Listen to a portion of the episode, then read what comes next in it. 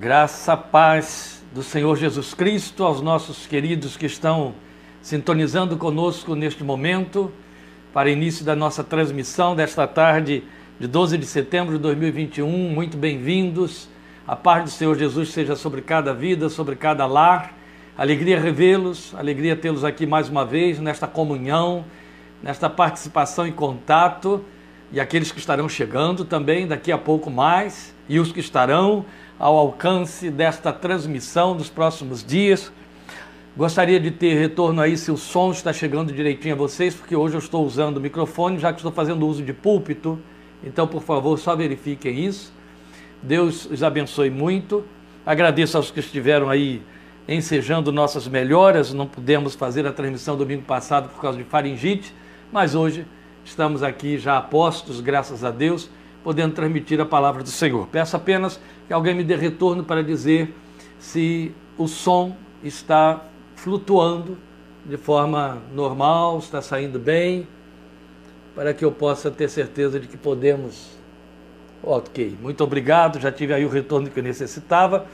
Hoje eu quero comunicar a você que eu estou bem mais distante da nossa fonte de transmissão, porque eu estou fazendo uso do púlpito, de maneira que eu não tenho condições de visualizar os contatos que vocês fazem aí, as respostas que me dão. Eu verifico isso posteriormente, depois quando eu vou rever essa transmissão para ver o que está no seu lugar ou não está. Então eu não vou poder interagir aí de jeito nenhum, que já é difícil mesmo fazer a interação por conta da própria transmissão. Mais ainda por conta da distância, não tenho é, acuidade visual suficiente para isso de jeito nenhum.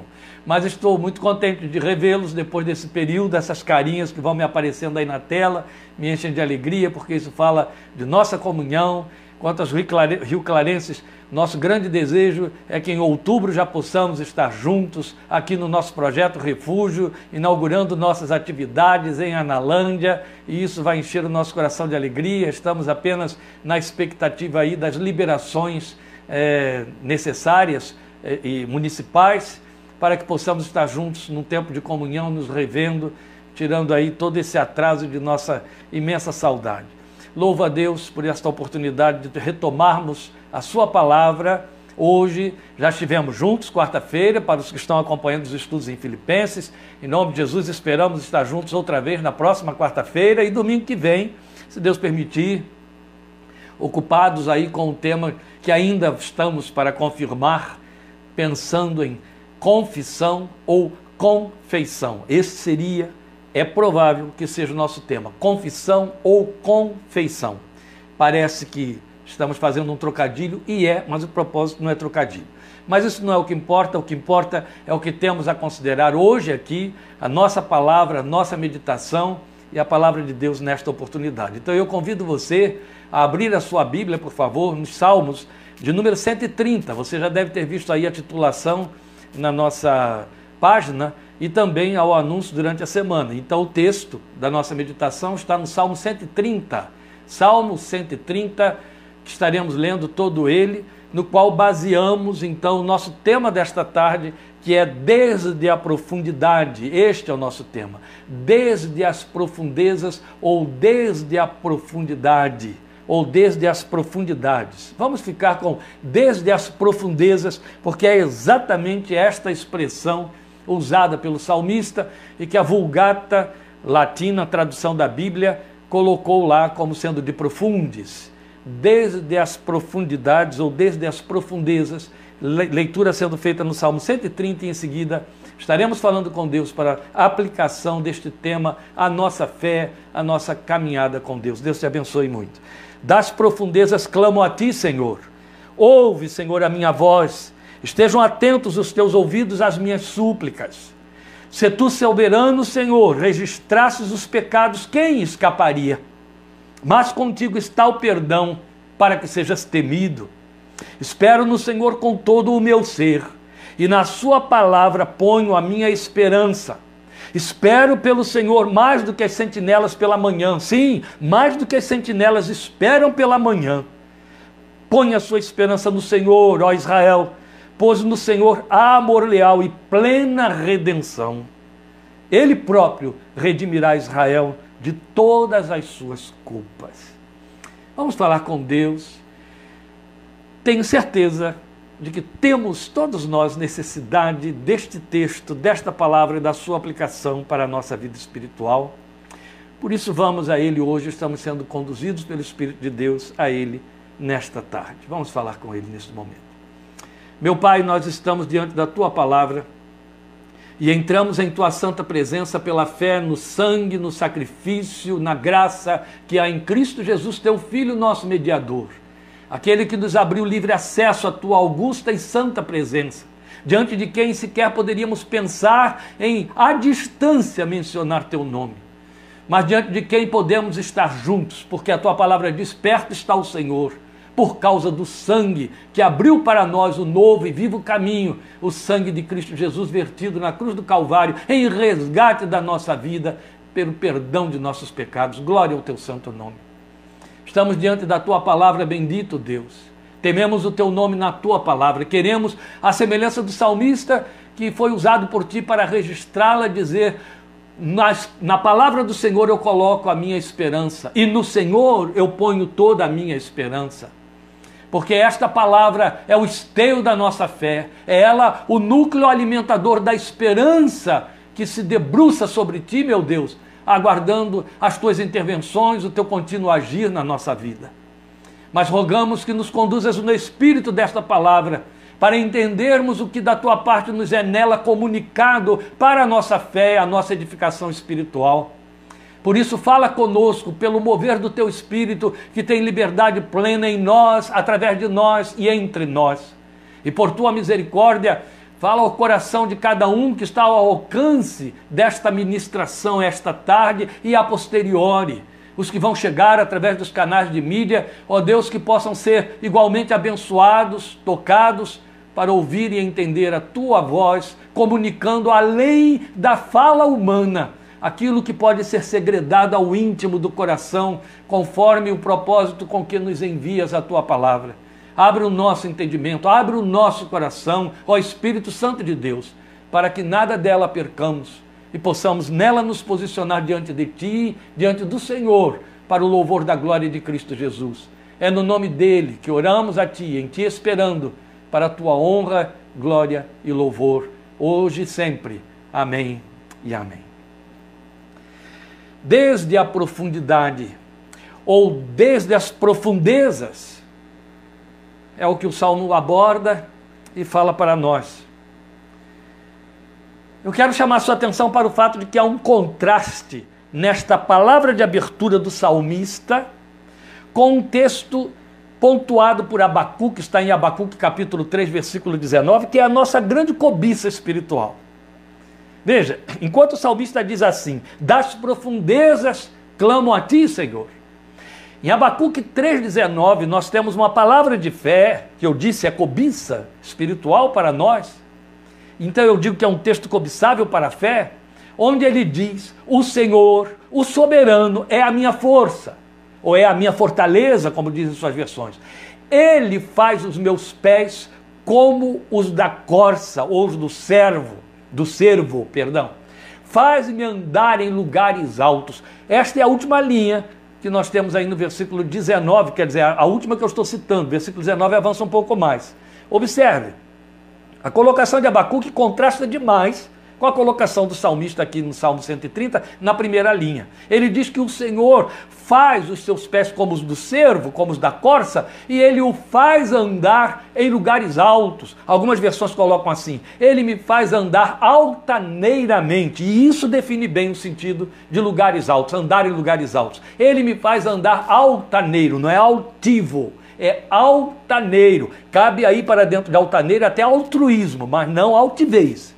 Não vamos confundir. Então, quando Abacuque faz esta menção, fechando a sua revelação no, Salmo, no, no, no, capítulo 3 do seu livro, ele está falando de uma posição espiritual que todos nós queremos. O que nós esperamos na nossa vida de fé e de comunhão com Deus. Andar, ou sermos levados por Deus a andarmos em lugares altos, a andarmos altaneiramente. Você deve perceber que ainda faz parte da realidade das civilizações, mesmo, mesmo as modernas e do pós-modernismo, aquilo que era padrão na antiguidade, desde as primeiras civilizações, as mais remotas da história. Os homens construírem casas, construírem cidades e construírem fortalezas em lugares elevados. Hoje nós não temos mais necessidade disso. Mesmo assim, as pessoas estão todas se protegendo quanto podem, dentro de condomínios, dentro de apartamentos, edifícios, não é assim? Mas a verdade é que se construíam cidades em lugares elevados para dificultar o acesso de qualquer tipo de invasor, qualquer tipo de ameaça externa. Independente disso, ou isso ficou como sendo um, um, um, registro, ficou sendo como quase que uma herança memorial na experiência do ser humano, ainda hoje as pessoas têm uma necessidade muito grande de procurarem pontos elevados para morar, lugares altos. Às vezes eu fico espantado de ver isso. Quando estive na Ilha da Madeira, me espantava e me espantou muito, vendo que, porque lá tudo é alto, tudo é muito alto, casas que pareciam dependuradas, literalmente, construídas e com seus quintais, com carros que conseguiam ter acesso àquelas meu Deus, eram precipícios que acabavam numa casa. Era muito interessante isso. As pessoas parecem que têm necessidade de habitar em lugares elevados. É instintivo isso. É muito interessante. E isso diz respeito também à nossa necessidade social, espiritual. Nós temos necessidade de nos sentirmos no alto, para cima tem até alguma coisa a ver com química orgânica, tem alguma coisa a ver com química neuronal. Porque poucas pessoas sabem que o nosso cérebro, ele reage à medida em que ele recebe estímulos, e às vezes os estímulos vêm apenas pelos olhos. Se você passar um tempo muito longo, e há pessoas que têm esse mau hábito no que diz respeito à televisão, e quando eu falo de tempo longo, eu estou falando de duas, três horas, olhando para um plano baixo, olhando para um ponto abaixo da sua linha do horizonte, o seu cérebro começa a entender que você está ou em estado de repouso, ou em vias de repousar, ou que está triste. E ele começa a alterar a produção de algumas daquelas enzimas de que estivemos considerando até aí quando falamos de alegria. Outro tanto, se você está sempre com os olhos elevados, está sempre com a cabeça para cima, o seu cérebro entende que você está pronto para atividades, para se movimentar, e aí ele vai liberando as enzimas que favorecem esse tipo de movimentação. Isso é para você perceber como que até organicamente nós temos essa necessidade de nos sentirmos por cima, de nos sentirmos elevados. Mas não é isto que o, o salmista está sentindo aqui. Na verdade, este é o plano de Deus para uma vida espiritualmente sadia. A Bíblia nos diz isso, e alguns entendem isso de forma muito literal e mal quando Paulo fala que Deus sempre em Cristo nos conduz em triunfo, não estou querendo com isso dizer que andar altaneiramente significa andar triunfante. Não, não. Porque muito mais provavelmente você está em posições elevadas e andando de forma altaneira quando o coração está quebrantado, contrito e abatido. Porque há uma promessa gloriosa que diz que aquele que habita nos lugares elevados e santo, o Senhor, também habita com o abatido de coração e o contrito. Então, quando Deus desce às profundezas do nosso coração, esse coração fica em posições altaneiras, entende? E por aí você percebe a grande diferença. Agora, ninguém se propõe, é evidente, a crer no Senhor para viver fora desse padrão. Ninguém quer viver lá embaixo, afundado, cabisbaixo, sorumbático, e vou parar de ficar usando mais expressões, que aí eu vou fazendo redundâncias nos meus sinônimos aqui e eles vão ficando um pouquinho complicados. Mas, na verdade, nós queremos estar sempre andando de forma altaneira, mas nem sempre isso acontece. A situação mais alarmante é quando, em lugar de nos sentirmos andando em lugares altos ou altaneiramente, nós descobrimos que a vida, as circunstâncias, ou pecados, e os pecados também entram aí nas circunstâncias, nos arremessaram para as profundezas, como aconteceu num dado momento com o salmista.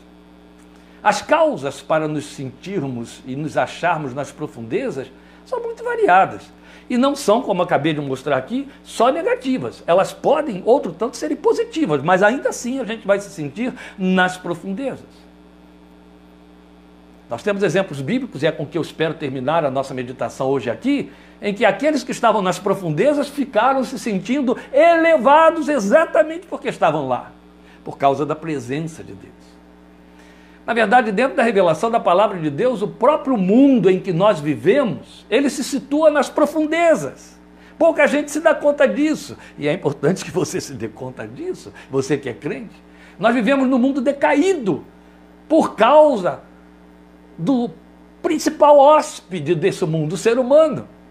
É bastante a gente ler Romanos 8, 19 a 21, e eu vou ler aqui para você.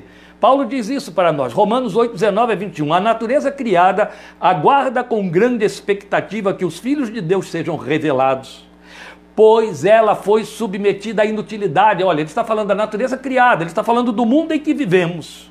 Ela, a natureza, foi submetida à inutilidade, e alguns textos dizem à vaidade, não pela sua própria escolha, mas por causa da vontade daquele que a sujeitou na esperança, a natureza, de que a própria natureza criada será libertada da escravidão, da decadência em que se encontra, recebendo a gloriosa liberdade dos filhos de Deus.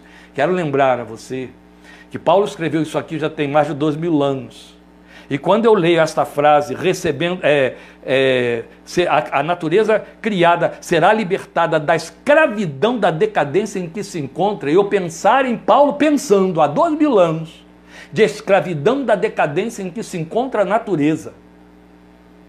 E ver esta frase aqui sendo relida hoje por nós, dois mil anos depois, quando nós estamos ouvindo os alardes da ciência, ouvindo os alardes dos ecologistas, ouvindo os alardes dos ambientalistas, ouvindo os alardes dos homens que pensam, para nos advertir a respeito das tragédias que estão nos cercando, que já estamos vivenciando, por causa da decadência, escravidão da decadência em que a natureza se encontra, eu imagino o que não há de significar se passados dois mil anos nós estamos vivendo aquilo que já se pode chamar de, em lugar de decadência, escassez. Mas não é por aqui que queremos ir. Eu quero apenas lembrar a você o fato de que o mundo em que habitamos, na linguagem da Bíblia, por ser um mundo decaído, ele já fala em profundezas. Então, por mais altaneiramente que eu e você andemos pela fé, estamos nas profundezas. Habitamos no mundo que está embaixo. É a Bíblia quem diz isso. E a gente pode perceber, não só por esta revelação, quanto pelas sensações, não é assim? A observação da realidade existencial. É exatamente isso. Veja, outro tanto ao falar da encarnação de Cristo na sua primeira vinda a este mundo, o apóstolo Paulo diz para nós em Efésios 4, 9, para poder mostrar como que de fato esse mundo representa lugares baixos ele vai dizer que Jesus havia descido às profundezas da terra, não para dizer que Jesus morreu, não, ele diz que no ato de encarnar, ao descer da sua glória, Jesus desce e desce às profundezas da terra. Então, o texto de Efésios 4, 9 diz literalmente que significa ele subiu, senão que também havia descido às profundezas da terra. Porque a terra, o mundo em que vivemos, como a Bíblia diz, em Efésios, e ele se chama mundo tenebroso, é um lugar de profundidade. Nas profundezas, geralmente não há luz. Portanto, andar altaneiramente é um milagre e é uma exceção. Já que nós habitamos no mundo que não é altaneiro, já que habitamos no mundo que está em baixios, nem por isso nós devemos viver como quem vive nas profundezas, que seria um estado espiritual invertido, mórbido, daquele, diferente daquele para o qual nós fomos chamados. Mas tal qual o salmista. Algumas vezes somos surpreendidos pelas profundezas ou achados nas profundezas. Elas nos acometem, ou nos damos consciência delas, vezes sem conta. Às vezes, muitas vezes. Mais vezes do que por sermos crentes, porque nos sabemos cobertos pelas promessas e em comunhão com Deus, esperaríamos que acontecesse mas muitas vezes exatamente porque somos crentes, por causa das promessas que nos cercam, por causa da esperança que temos, por causa do Deus em que cremos, somos lançados às profundezas, por conta de circunstâncias. Habitamos num mundo que é hostil à nossa confissão e à nossa fé. Não confundamos isso. Então o salmista sabia que se achava nas profundezas, que se achava assim. Quais seriam então as possíveis profundezas na nossa jornada? Ora, eu vou fazer aqui uma tarefa enfadonha se eu for tentar aqui ficar enumerando, pensando nelas. Mas você com certeza conhece os seus momentos de profundezas e lembra muito bem de quantas vezes passou por elas ou se sentiu nelas ou sabe exatamente onde e como se encontra agora. Às vezes feliz no meio de crentes, sorrindo com os que sorriem e chorando por dentro, porque dentro de casa há uma tragédia que não cessa. E tragédia para você que é crente, porque outros estariam convivendo com aquilo ali tranquila e insensivelmente, exatamente pelo fato de que não os afeta, mas porque você vive uma vida separada, uma vida diferenciada. Opa, aquilo que está acontecendo dentro da sua casa te põe para baixo. Quais seriam então as profundezas da nossa jornada? Quais são as suas? Quais seriam as suas? Quando de fato nós podemos ser achados nelas? Uma coisa é certa: quem está nas profundezas fica muito consciente disto. E a pior situação para o ser humano não é ser achado nas profundezas, é não se dar conta de estar nelas. E então, aí, sobre essa criatura infeliz, se cumpre a palavra que diz: um abismo chama outro abismo, porque não percebe que afundou. E aí vai continuar afundando, lamentavelmente. Mas as profundezas, como nós dissemos, elas podem ser de diversas ordens.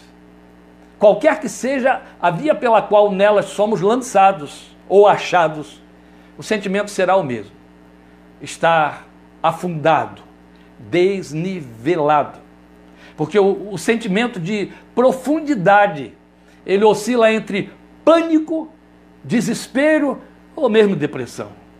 Ou solidão, simplesmente. Ou não exatamente uma sensação, mas um abatimento, um desânimo. Então a sensação é de impotência, é de perda de posição, e de rebaixamento. Isso é profundeza.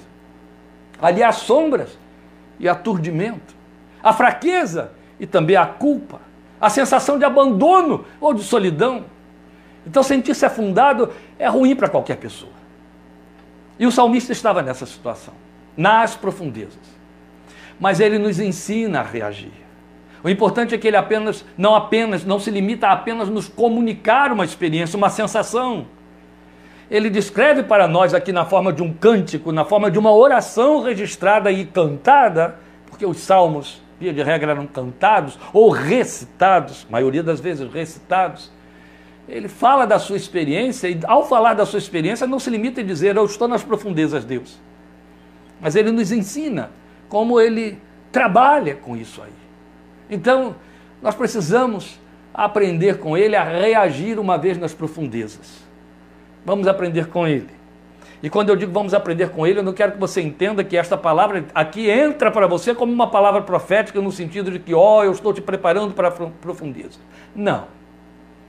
Eu quero mostrar a vocês simplesmente o fato de que, até por conta de sermos crentes, é nelas que nos encontramos. Você me ouviu ler aí o texto de Romanos 8, 19 a, 20, a, a 21, mas se você percebesse o versículo seguinte, se eu continuasse nos versículos 22 e 23, depois de falar da natureza decaída, Paulo diz assim: Mas também nós que temos as primícias do, do Espírito, gememos em nosso íntimo, para mostrar que exatamente porque temos as primícias do Espírito, gememos. Entendam meus irmãos, o que eu estou dizendo, eu não quero que você coloque estas, estas considerações sobre as profundezas a uma circunstância meramente, mas ao seu estado de ser por ser crente. O fato de nós sermos cristãos, habitando naquele, num terreno que é hostil à nossa confissão e aos nossos compromissos de aliança com Deus, nos coloca em profundezas nos faz gemer porque temos as premissas do Espírito. Em outras palavras, o que Paulo estaria dizendo em Romanos 8 é que se eu não tivesse as premissas do Espírito, não gemeria, como não gemem. Pelas razões porque gememos os que não têm as premissas do Espírito. O mundo não os incomoda. Então, a quem recorrer quando estamos nas profundezas? Ora, nós temos a resposta dada de forma imediata por ele aí no versículo 1 após imediatamente de dizer eu clamo a ti desde as profundezas, ou das profundezas clamo a ti, ele já está dando a resposta: clamo a ti, Senhor. Pronto, aí temos a resposta de forma imediata: a ti clamo, Senhor. e de quanto significado esta frase se reveste. Se eu estou no fundo, a lógica é recorrer a quem está no alto. E na minha vida e na sua vida, só existe um que está no alto. Eu acabei de citar há pouco, sem dizer o texto, Isaías 63, onde a promessa diz: Assim diz aquele que habita no alto e sublime lugar. Jesus deixou claro para nós, quando perguntaram a ele como é que oraremos, ele disse: vocês vão orar assim, Pai nosso que estás nos céus. E se você perceber, especialmente no Evangelho de João, vezes sem conta, há registro de que o Filho de Deus, ao orar, a Bíblia mostra ele orando de joelhos algumas vezes, mas ao orar e levantando os olhos aos céus e levantando a cabeça aos céus. Jesus sempre fez esse movimento e, sempre, e moveu a igreja a perceber, a ter essa consciência de que o Pai habita em lugares altos. Porque eu preciso disso e você precisa disso. Lembra daquele sentimento intenso no coração do salmista no Salmo 121 e depois no 123? Ele começa o Salmo 121 dizendo exatamente isso: que ele está pedindo socorro, ele precisa de ajuda. Aí no Salmo 123 ele diz: para ti que habitas nos céus, eleva os meus olhos. No 121 ele tinha dito: eleva os meus olhos para os montes. Já estava olhando para o alto. Mas no 123 ele vai dizer: para ti que habita nos céus. Quer dizer, agora ele alcançou a posição real, ele foi além dos montes. Este é, esta é uma situação que precisa ser colocada aqui para a gente entender muito bem. Quando o salmista diz, Eu estou nas profundezas e clamo a ti, Senhor, ele está fazendo um movimento bem superior ao salmista no Salmo 121 e um movimento que ultrapassa aquele que a maioria das vezes fazemos nós. Porque, meus irmãos, uma coisa é fato. Lamentavelmente, a maioria das vezes, quando nos sentimos nas profundezas, nós procuramos primeiramente olhar para os montes. Os montes falam dos socorros à mão, entendeu? Socorro humano. Aquilo que eu posso recorrer, lançar mão, e aí eu vou correr atrás em primeiro plano, antes de lembrar, lamentavelmente, que eu preciso recorrer a quem está acima dos montes. A ti, Senhor, eu clamo, ele diz. Quando recorro, ou a, ou a quem eu recorro, quando eu estou nas profundezas. A um amigo, ao amigo mais chegado que o irmão, ao médico, ao pastor, ao líder, ao orientador, ao terapeuta. Não. Eu tenho um recurso para a minha fé e o recurso é aquele que sempre me olha por cima, me vê de cima, ele está alto, ele está sempre acima de mim e eu posso recorrer a ele. E porque ele está acima, ele me levanta. Glória seja o seu nome. É isso. Então se reveste de muito significado essa expressão, porque é uma questão de lógica. Se estou no fundo, eu tenho de recorrer a quem está no alto, e a Bíblia me mostra como é esse alto e quem é que está no alto e, e o que é o alto para a minha vida, a minha caminhada e a minha fé. Parece simples, mas nem sempre este é o nosso primeiro movimento, infelizmente. Mas depois o salmista vai nos mostrar que também temos recursos quando estamos nas profundezas. Então, depois de mostrar a quem recorrer, ele mostra quais são os recursos que podemos obter.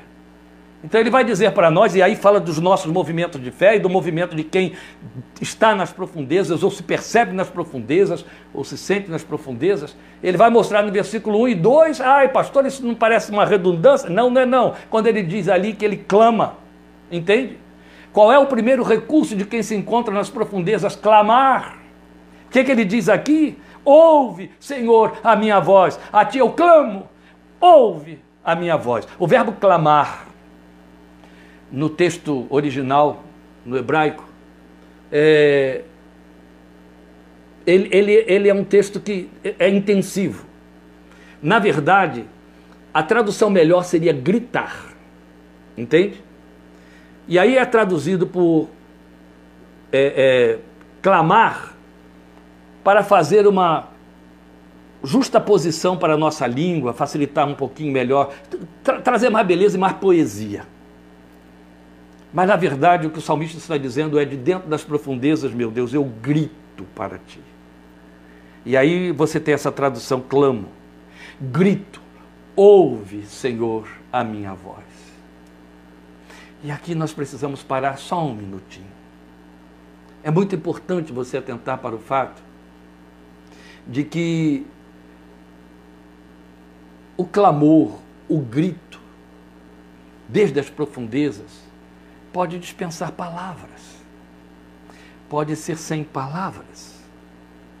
O fato dele dizer que das profundezas ele grita ou ele clama e clama em gritos, não significa que eu tenho que reverberar.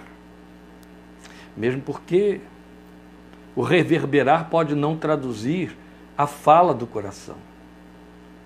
O clamor, a voz, ela tem muitas formas de se expressar.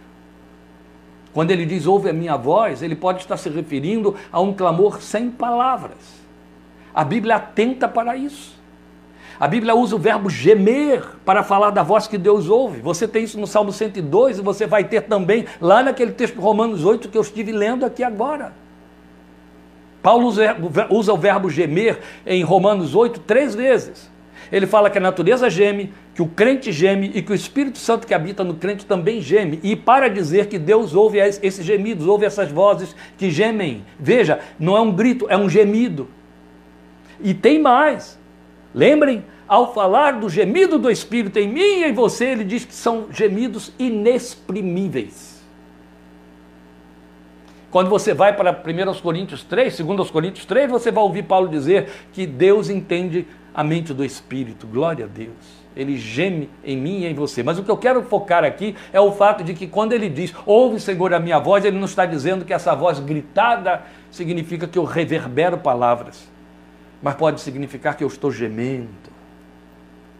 É muito bonito quando você lê o Salmo 56 mostrando um tipo de voz que Deus se mobiliza sobre ela. É uma coreografia. É muito interessante. Entende? Lágrimas. Senhor, tu ouves as minhas lágrimas, tu as recolhes. Lindo, não é? Lindo, lindo, lindo. É uma linguagem de uma poesia impactante, meus queridos. É preciso ter sensibilidade para ler essas revelações da palavra de Deus. Deus ouve lágrimas.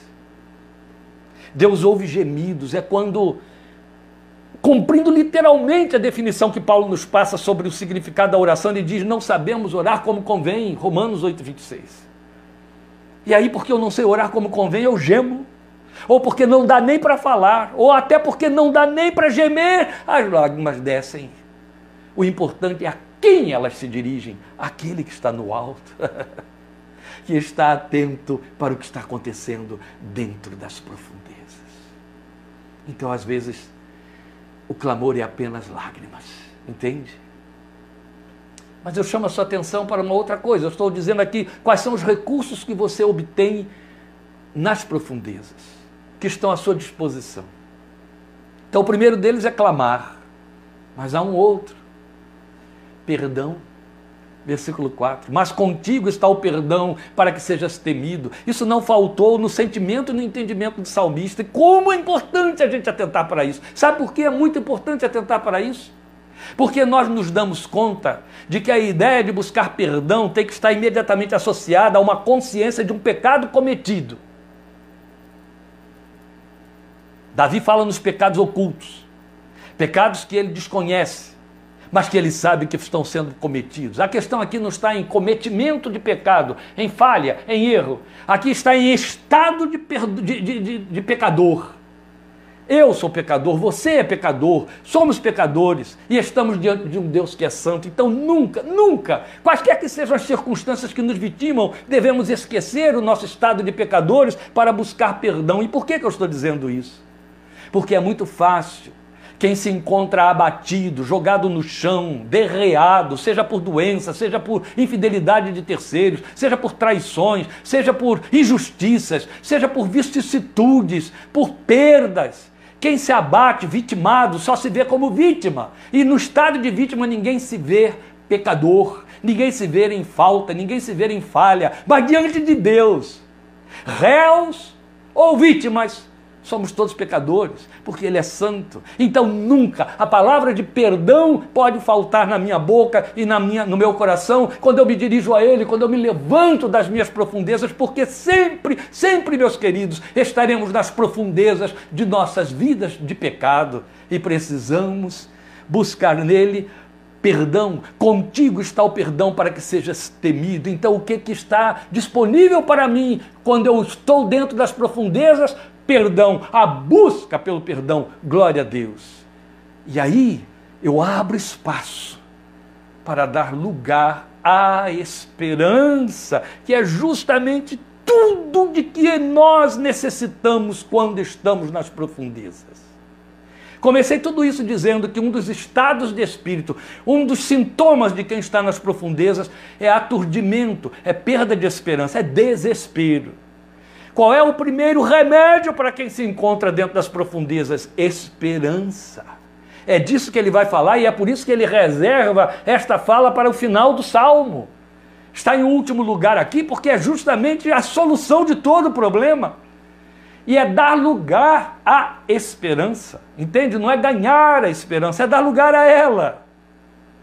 Porque a esperança está diretamente ligada à questão da confiança.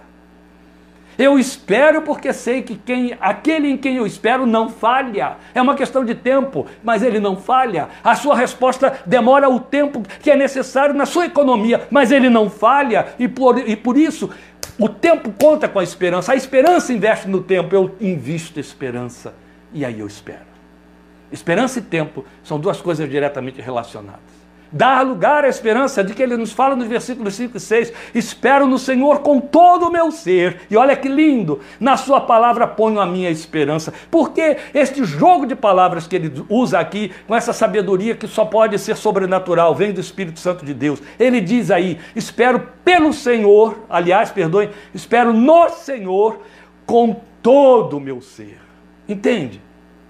Não é apenas com o meu lado piedoso, não é apenas com o meu lado espiritual, é com todo o meu ser. A minha carne vai esperar no Senhor, a minha mente vai esperar no Senhor, minha, minhas é, é, é, pulsões espirituais vão esperar no Senhor, esperar no Senhor. E o pronome aqui está muito bem aplicado: esperar em, é esperar na pessoa do Senhor. Então eu espero no Senhor com todo o meu ser. E aí ele faz uma redundância que é de uma beleza extraordinária. Na Sua palavra ponho a minha esperança. Porque não há como desconectar uma coisa da outra, entende? É impossível esperar em Deus sem conhecer a palavra da Sua promessa. Guarde isso que estamos lhe dizendo, porque é importante para você levar por toda a sua vida. Não se pode crer sem a palavra. Não se pode esperar sem a promessa, e a promessa está na palavra. Entende? Se eu desconheço a promessa, eu não tenho como desenvolver esperança. Se eu não conheço a promessa, eu não conheço o caráter de quem prometeu. Então não há por que esperar. Esta é a razão porque não dá para entender e não há por que entender o crente que tem pouca familiaridade com esta palavra, não se ocupa com ela, não gasta tempo sobre ela, tem uma fé rasa, que não vai a lugar nenhum. Tem uma fé cultica. Sabe o que é fé cultica? Aquela fé que depende de verbetes, aquela fé que depende de versículos que leem para a brisa de carro, aquela fé que depende de citações que são jogadas de púlpito quando ele vai à igreja. É a fé do, do, do, do da mantra. Ela é estupidamente superficial, ela não tem lastro, ela não o alimenta, não há nada lá dentro. O Espírito de Deus não tem o que trabalhar dentro dele porque falta combustível. O combustível é a palavra.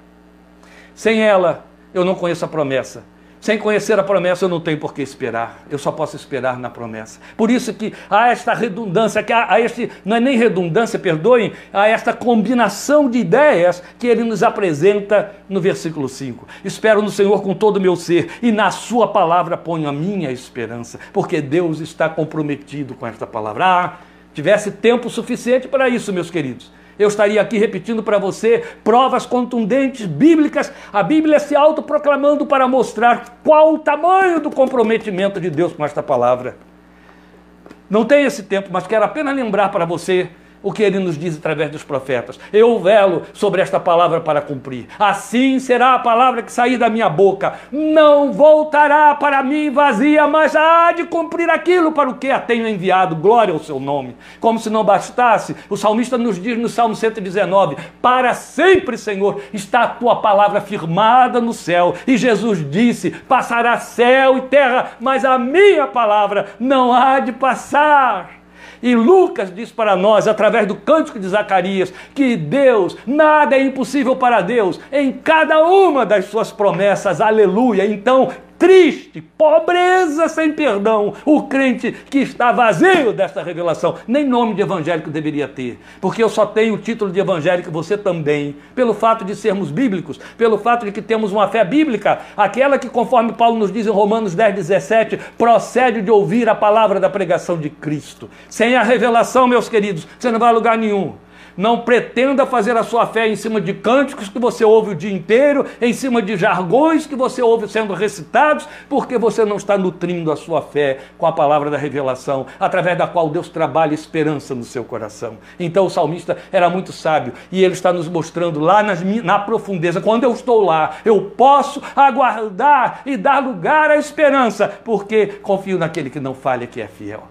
Paulo chama nossa atenção em Romanos 4 para seguirmos nas pegadas da fé que teve nosso pai Abraão, e ali dentro ele diz para mim e para você que Abraão, a despeito das circunstâncias, a despeito do fato de saber que estava engelhado na sua velhice, a sua mulher estava totalmente engelhada na sua velhice, ele disse: não enfraqueceu na fé mas deu glória a Deus, porque estava certíssimo de que aquele que prometeu era poderoso para cumprir, porque Abraão estava certíssimo, porque Abraão confiava no caráter completo do seu Deus. Louvado seja o seu nome. Então não pode faltar lugar para a esperança. Mas ainda precisamos entender o que Deus nos oferece nelas. É a resposta ao que foi buscado. E o que é que foi buscado? Perdão. Então o que, é que ele oferece? Perdão, está aí no versículo 4, ele disse: o perdão está contigo. Este é um outro ponto que parece redundante, que parece é, é cair em lugar comum, mas não existe isso. Entende? Tudo quanto Deus necessita para me conceder perdão é que haja arrependimento no meu coração. O perdão está com ele para ser buscado e para que ele seja temido. Mas depois nós temos uma informação maravilhosa do que ele experimenta nas profundezas e que é extensivo a mim e a você também. Ele vai nos dizer no versículo 6: Espero pelo Senhor. Lembram, lá no 5 ele tinha dito: Espero no Senhor, espero na Sua palavra, ou nela ponha minha esperança. Agora no 6 ele diz assim: Espero pelo Senhor. Quando eu digo, por isso que eu falei que os pronomes aqui são muito importantes, eu creio na inspiração verbal da palavra de Deus, que o Espírito de Deus inspirou também as palavras que foram registradas, não apenas os homens para que as registrassem como bem entendessem. Quando ele usa o pronome, eu espero no Senhor, ele está falando do caráter de Deus. Por isso que eu falei de Abraão, que estava certíssimo de quem prometeu era poderoso para cumprir. Mas quando ele muda o pronome, ele diz: Espero pelo Senhor. Bem, vamos dar um exemplo aí do cotidiano para que isso fique mais fácil para o nosso entendimento. Quando você diz assim: Ah, eu espero. Ah, eu espero em cima do, do que Fulano disse que vai fazer. E o que, é que ele disse que vai fazer? Aí ele disse que vai chegar hoje aqui em casa. Eu estou esperando por ele. Mudei o pronome, porque mudei o objeto da esperança. Amém? É isso que ele está fazendo aqui.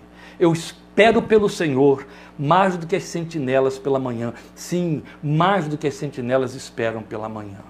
Eu não quero entrar nos detalhes dessa metáfora, porque já estou me estendendo muito, embora eu esteja muito à vontade, porque eu estou dentro da minha casa para me estender, mas eu não quero abusar de você. Você tem seu culto, talvez tenha a sua igreja hoje.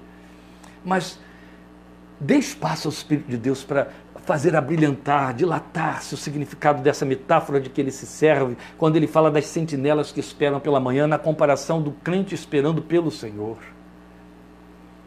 O que acontece com a sentinela? Quando ele diz que a sentinela espera pela manhã, ele está falando da sentinela que vigia durante a noite.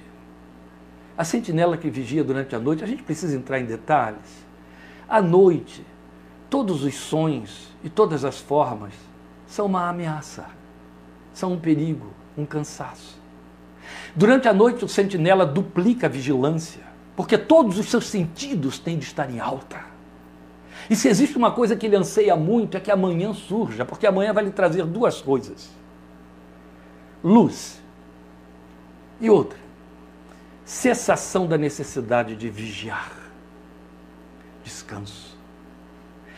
Salmista está dizendo mais do que eles esperam. Pela manhã, eu espero pelo Senhor. Então, o que ele está nos dizendo? Qual é a, a, o, o, o, efeito dessa esperança? O, o que, que ele está esperando que ocorra dentro do seu, das suas profundezas? A teofania de Deus. O que é a teofania de Deus? A aparição de Deus. É o irromper de Deus, que eu gosto de chamar de o de repente de Deus. Poucas pessoas sabem que a Bíblia faz referências às manifestações inesperadas de Deus como de repente. Você tem isso já na abertura de Atos, capítulo 2. De repente veio do céu um vento como. Aí você vai ler na história de Atos, Pedro preso lá entre quatro sentinelas. De repente um anjo Aí você vai ler lá também em Atos, Paulo e Silas presos naquela cadeia de Filipos. De repente um terremoto, entende? Glória a Deus. Ele é o Deus dos de repente. Eu imagino o desespero de Moisés, com aquele exército de Faraó no calcanhar daquele povo, mulheres velhas, mulheres grávidas, crianças, idosos, homens e, e vários jovens, e todos ali apressados e angustiados descobrem que não foram para lugar nenhum. Tem um mar na sua frente, tem lá atrás um exército assassino que vem para dizimar com todo mundo. E Moisés corre para a presença de Deus para clamar. Eu imagino, a Bíblia não registra detalhes daquele clamor, mas eu imagino quantas coisas Moisés não deve ter dito para Deus. Porque o povo estava blasfemando, o povo estava desesperado e Moisés sentia também a angústia e a dor do povo. E Moisés não sabia que resposta levar para o povo e ouve Deus dizer: Porque tu clamas a mim? Diga ao povo que marche. Moisés deve ter ficado ainda mais atônito: marchar para onde, Deus? Eu vou dizer a esse povo para começar suicídio coletivo, entrar água adentro. Tem crianças aqui, Deus. E aí veio o de repente de Deus. De repente, a lufada de um vento oriental que bateu contra o mar, espalhou aquelas águas e o solo do mar ficou ali seco e vivo formando um caminho, uma rua que só Deus conhecia e o povo passou a pé enxuto, aleluia. Os de repente de Deus são assim, são as teofanias. Ele continua fazendo isso e é justamente quando nós estamos nessa total, nesse total estado de dependência, quando estamos nos baixios, quando estamos nas profundezas, quando estamos sem forças, quando não temos outra opção. Ele é a única opção, ele não falha. Na sua misericórdia, ele rompe ele faz a teofania. Você pode esperar pelo Senhor, ele vai aparecer, ele vai aparecer. Tem um momento em que ele vai chegar, ele vai dizer: Esse aqui, e vai trazer a resposta. Glória ao seu nome. E no versículo 7, ele reforça isso, e é com que vai se fechando, quando ele diz: Põe a sua esperança no Senhor, ó Israel, pois no Senhor há amor leal. E aí está a resposta para tudo. Por que, que ele não vai falhar? Porque ele não é apenas um Deus que mecanicamente, que profissionalmente, que religiosamente se inclina à oração, porque ele é Deus e do outro lado tem um penitente que clama. Não. O que move o coração de Deus é o seu amor por mim e por você. Mesmo porque, se eu não clamar, ainda assim ele vai me ouvir. Louvado seja seu santo nome, porque ele é movido pelo seu amor. Glória seja o seu nome, glória seja o seu nome. Há amor leal. Israel, espera pelo Senhor, porque há amor real. Irmãzinha, espera pelo Senhor porque é amor real. Meu irmão, espera pelo Senhor porque é amor leal no coração de Deus por você. Ele te ama, provou isso em Jesus. Ele te ama. Você pode nem ter consciência alguma de ser amado por alguém, um ser humano de carne e osso. Mas o Deus eterno provou em Jesus que ama você e por causa do seu amor ele não vai faltar ao encontro do seu clamor. Ele não vai deixar de descer a cova em que você se sentir nas profundezas. E não é só amor, porque amor haverá presença. Já falamos na teofania, e aí no versículo 8, o salmista encerra dizendo: Ele próprio redimirá Israel de todas as suas culpas. Entende? Ele está dizendo aqui: Ele não vai mandar um anjo. Ele não vai mandar Gabriel, ele não vai mandar Miguel, ele não vai mandar um substituto, ele virá ele mesmo. Ele virá, ele próprio, ele próprio, o texto diz, redimirá Israel. É função dele, ele assume sobre si. Glória ao seu nome. Eu sei que avancei muito, mas eu quero levar você a repensar isso aqui comigo nesse momento. Sempre há teofania nos vales profundos. É um procedimento natural de Deus, faz parte da natureza do Deus em quem cremos. a marca registrada de homens de Deus nessa experiência. E a Bíblia está plena delas. É a marca desses homens. José no Egito, vocês devem lembrar, José estava lá, olha, depois de ter sido jogado numa cova, foi jogado nos calabouços de Potifar, depois dos calabouços do faraó do Egito, e lá ficou. E não foram dois, três meses, um, dois anos, não. Lá ficou José jogado nas covas do cárcere do Egito. Mas Deus se revelou a José lá dentro e alcançou José lá. Ele foi lá, ele entrou lá onde José estava. Vamos lembrar de Moisés no deserto. O deserto de Moisés era, Moisés, era o deserto do, do, da fuga. Ele era um fugitivo, ele era um homem banido. E Deus foi lá no lugar dessas profundezas de Moisés e se revelou a ele. Daí você tem Êxodo 3, a revelação na sarça que ardia. Mas lembra de Jeremias? Jeremias, por causa da sua missão de profeta, por causa da sua função de, de, de, de homem de advertência ao povo de Deus que estava errado, foi lançado numa cova, foi lançado numa, numa, num poço, numa cisterna cheia de lama, para morrer lá embaixo, a, a míngua e atolado. Deus se serviu de três homens para tirar Jeremias de dentro do fosso através daquelas cordas. E aqui vale lembrar estas também são formas de Deus fazer a sua teofania. Muitas vezes ele usa cordas humanas que nos arrancam das nossas profundezas e continua sendo ele próprio. Bendito é o seu nome. Mas quem vai esquecer de Daniel na cova dos leões? Falamos de cova de José, por que você não pode lembrar de Daniel? Quem vai esquecer de Daniel na cova dos leões? Lembra o que eu disse que estaria falando para vocês? Daquelas profundezas em que o, o, a pessoa que nela está se sente andando altaneiramente. Quem vai dizer para Daniel que ele não estava andando nas suas alturas quando estava lá no fundo da cova de Dario, cercado por leões devoradores?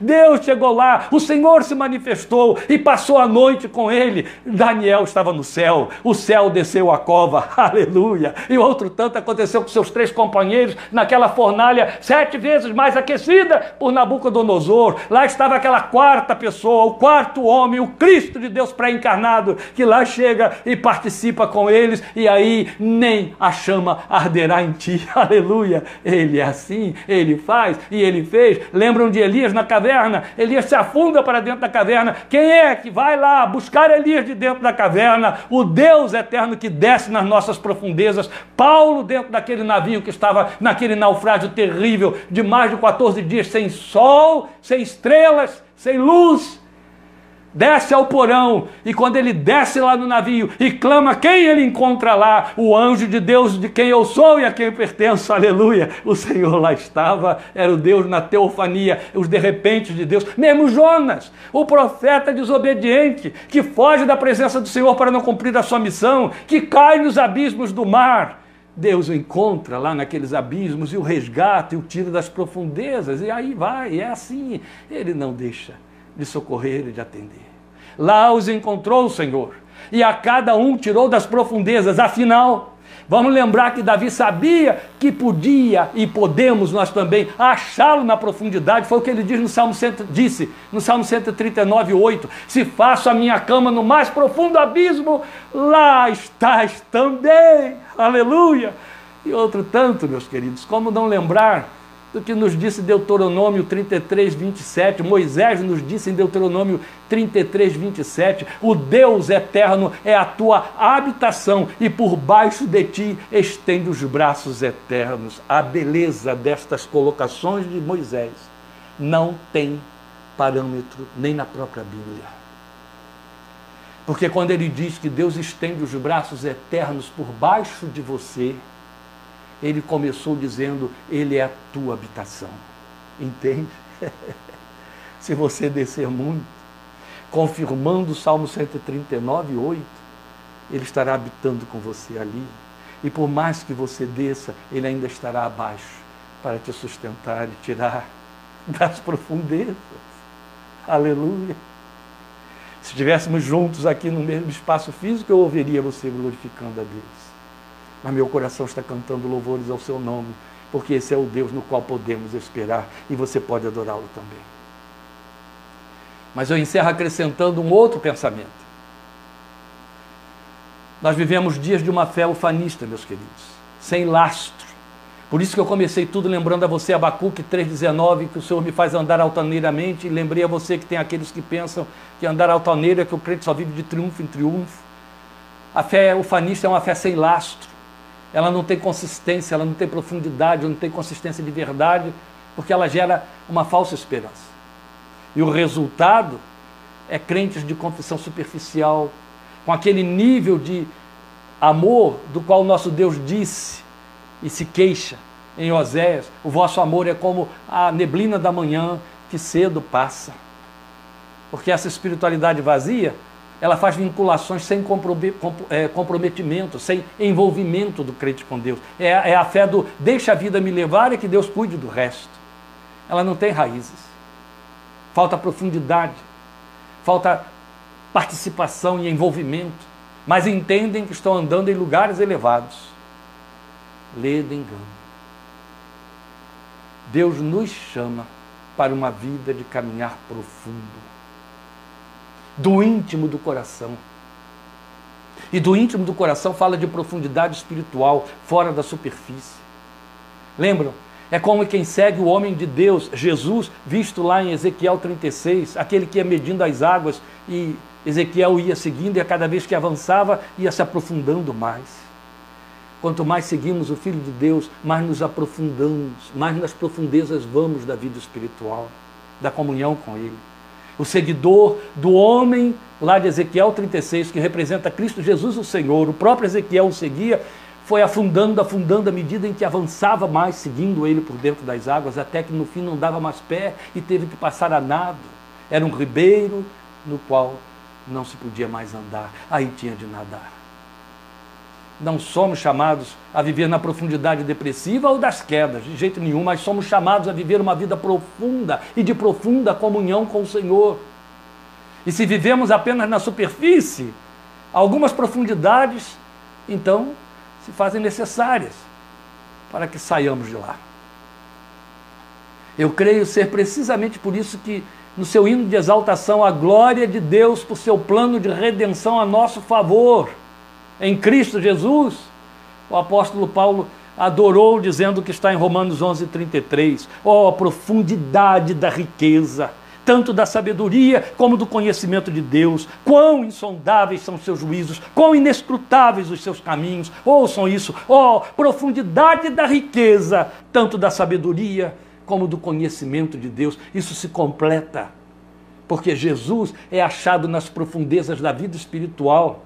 Exatamente como disse Paulo, e é com que eu encerro, em Colossenses 2,3, porque nele, no Filho de Deus, Colossenses 2,3 diz: Todos os tesouros da sabedoria e do conhecimento estão ocultos. Andar com Jesus é andar nas profundezas válidas, verdadeiras e necessárias. E se para experimentar tudo isso que o salmista experimentou aqui, é preciso estar nas profundezas, então que saibamos e possamos dizer como ele: Das profundezas a te clamo, ó Senhor. Aleluia.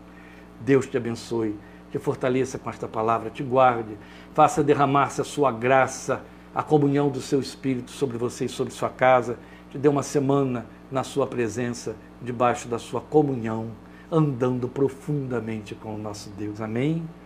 Convido você a estarmos juntos estudando Filipenses capítulo 3, a partir do versículo 8, quarta-feira que vem no próximo domingo, outra vez, 17h30.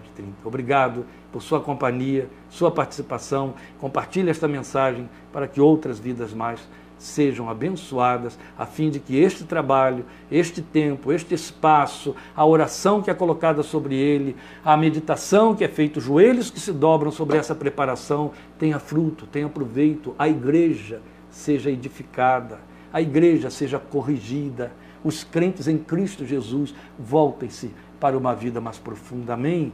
Me ajude compartilhando essa mensagem. Passe para outro e ore, mesmo que ele não queira ouvir ou ler, ponha lá. Algum dia o Espírito de Deus vai dizer: você precisa dessa palavra aí. Amém? Deus te abençoe. Obrigado por sua atenção. Fique com Jesus.